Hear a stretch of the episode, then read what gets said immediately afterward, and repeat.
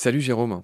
Salut Marc. On va continuer à parler de Carcarinus melanopterus. Euh, en termes plus connus, c'est tout simplement le requin pointe noire. C'est un petit requin, un requin de récif, une des espèces les plus courantes qu'il y a dans les récifs. On l'avait vu avec le requin gris de récif, dont on avait parlé, qu'avait filmé Laurent Balesta dans son superbe reportage 700 requins, là, les espèces de chasse, les fameuses frénésies la nuit, etc. Je, je vois à tes grands yeux que tu l'as vu. Le requin de récif, la trianodon, dont tu nous as rappelé euh, l'existence aussi, qui est très commun.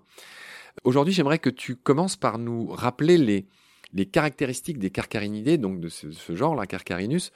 Euh, déjà, ils ont cinq fentes brachiales, pas de mystère, beaucoup de requins ont ça, il y en a qui en ont six, hein, mais eux, ils en ont cinq. Euh, c'est des requins qui sont dépourvus de spiracles. J'aimerais que tu nous expliques ce que c'est. Le spiracle, c'est un appendice qu'on va retrouver par exemple chez euh, les requins léopards ou chez les raies, et qui va permettre en fait une circulation de l'eau différente du simple système bouche-branchie. Et il va permettre, par exemple, aux raies de pouvoir respirer, vu qu'elles ont quand même leur fente branchiale posée sur le sol, d'avoir une communication entre le dessous et le dessus en termes de flux d'eau, et notamment de flux respiratoire. Tu l'as bien expliqué, pour tous ceux qui vivent au fond, euh, ça serait difficile d'acheminer l'eau euh, vu- quand ils sont placés au sol. Donc les spiracles servent à acheminer, à alimenter les branchies en eau grâce à une sorte de trou. hein. Ça ressemble un peu au siphon d'un poulpe finalement, le spiracle. Sauf Et- qu'il n'est pas mobile. Il a juste un, un- un clapet, mais il n'a pas la capacité comme le poulpe à se développer. Donc pas de spiracle en tout cas chez nos, euh, chez nos pointes noires. J'ai noté qu'ils avaient des dents monocuspides, ça veut dire qu'ils ont des dents euh, simples euh, à une seule pointe. hein. C'est ça en fait. Contrairement à d'autres requins qui ont différents types de dents, les pointes noires ont des dents simples, on va dire. Alors, ce qui est fascinant chez les pointes noires, et j'aimerais que tu nous le racontes parce que c'est justement une de vos réussites dans cet aquarium, c'est que ce sont des vivipares gestants et que euh, les petits ont un placenta vitellin. J'ai dit beaucoup de gros mots. J'aimerais que tu les explicites. J'aimerais que tu nous expliques que voilà que en clair, ce requin donne naissance à des petits. Comment ça se passe? Si je devais simplifier, je dirais que la vivipare gestante, c'est notamment un système vivipare avec un placenta, donc comme certains mammifères, et notamment nous. Au passage, ce sont les derniers requins qui sont apparus. Pardon de te couper. Ce sont alors il faut pas parler de mieux et de moins bien, mais ce sont les, les requins les plus les moins primitifs, enfin, les plus récents. Tout à fait.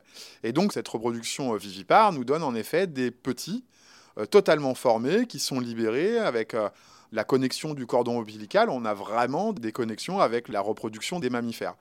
En effet, on a eu la chance, nous, de réussir la reproduction de cette espèce ici, d'avoir plusieurs portées de petits. C'est assez incroyable de récupérer des petits, des modèles réduits, totalement identiques aux parents, mais qui ne mesurent que entre la biométrie donne entre 45 et 60 cm pour les petits pointes noires euh, de naissance en captivité. Ouais, j'ai noté 2 à 5 jeunes tous les deux ans, c'est ça? Alors, en fonction de la température du bassin, en captivité, nous ici, par exemple, on a plus. une portée de 2 à 4 tous les 18 mois. Mais on peut avoir deux portées par an dans les eaux très chaudes. Une nouvelle fois, on est lié à la température du milieu, vu que ce sont des animaux à sang froid. Et on peut avoir des portées tous les 7-8 mois. Donc, c'est possible d'avoir deux portées dans certaines zones tropicales sur une année. Qu'est-ce que vous faites de vos pointes noires Vous les échangez avec d'autres aquariums? Alors, euh, on les donne, tout à fait, on les donne. euh, on n'a pas forcément d'échange. Moi, je ne souhaite pas toujours récupérer quelque chose. Il n'y a évidemment aucune valeur financière sur les animaux. Mon but, c'est simplement de permettre à d'autres euh, établissements de posséder en fait des individus issus des reproductions en captivité pour éviter évidemment euh, d'avoir à prélever des animaux, euh, mais aussi pour pouvoir euh, mettre en avant le travail de conservation d'un réseau et des établissements océanographiques. C'est ce que je voulais mettre en avant. Il y, en a qui vont pas aimer le fait que j'interviewe quelqu'un qui travaille dans un aquarium où on pourrait avoir le même discours que pour les eaux, etc. Mais ce que vous m'avez expliqué, j'ai passé beaucoup de temps avec vous, vous m'avez fait visiter, il y a des endroits par exemple où vous faites pousser du corail. Tu m'avais dit que je crois que 95% des espèces de cet aquarium sont élevées et évidemment pas prélevées dans la nature. Ce qui en reste quand même 5%. Un petit mot là-dessus. L'aquarium a 20 ans, donc euh, il faut bien remettre les choses dans le bon contexte. Les eaux ont plus de 200 ans d'existence, les aquariums ont 30, 40 ans, 50 ans d'existence.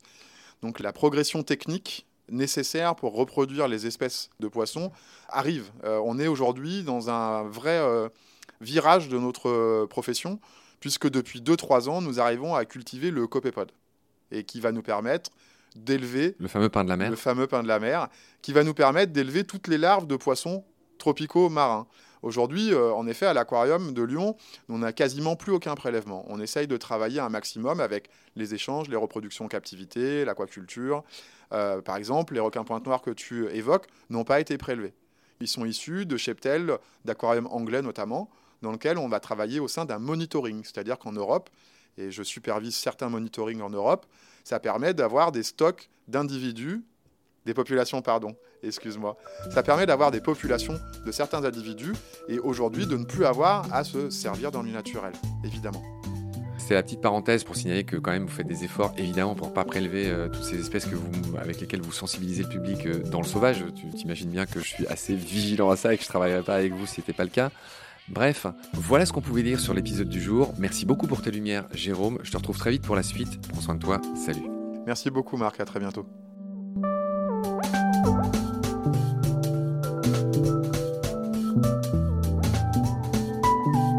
L'océan, c'est la vie. C'est-à-dire que notre vie est intimement liée à la vie de l'océan. Voilà, c'est ça, pour moi, la seule chose qui compte.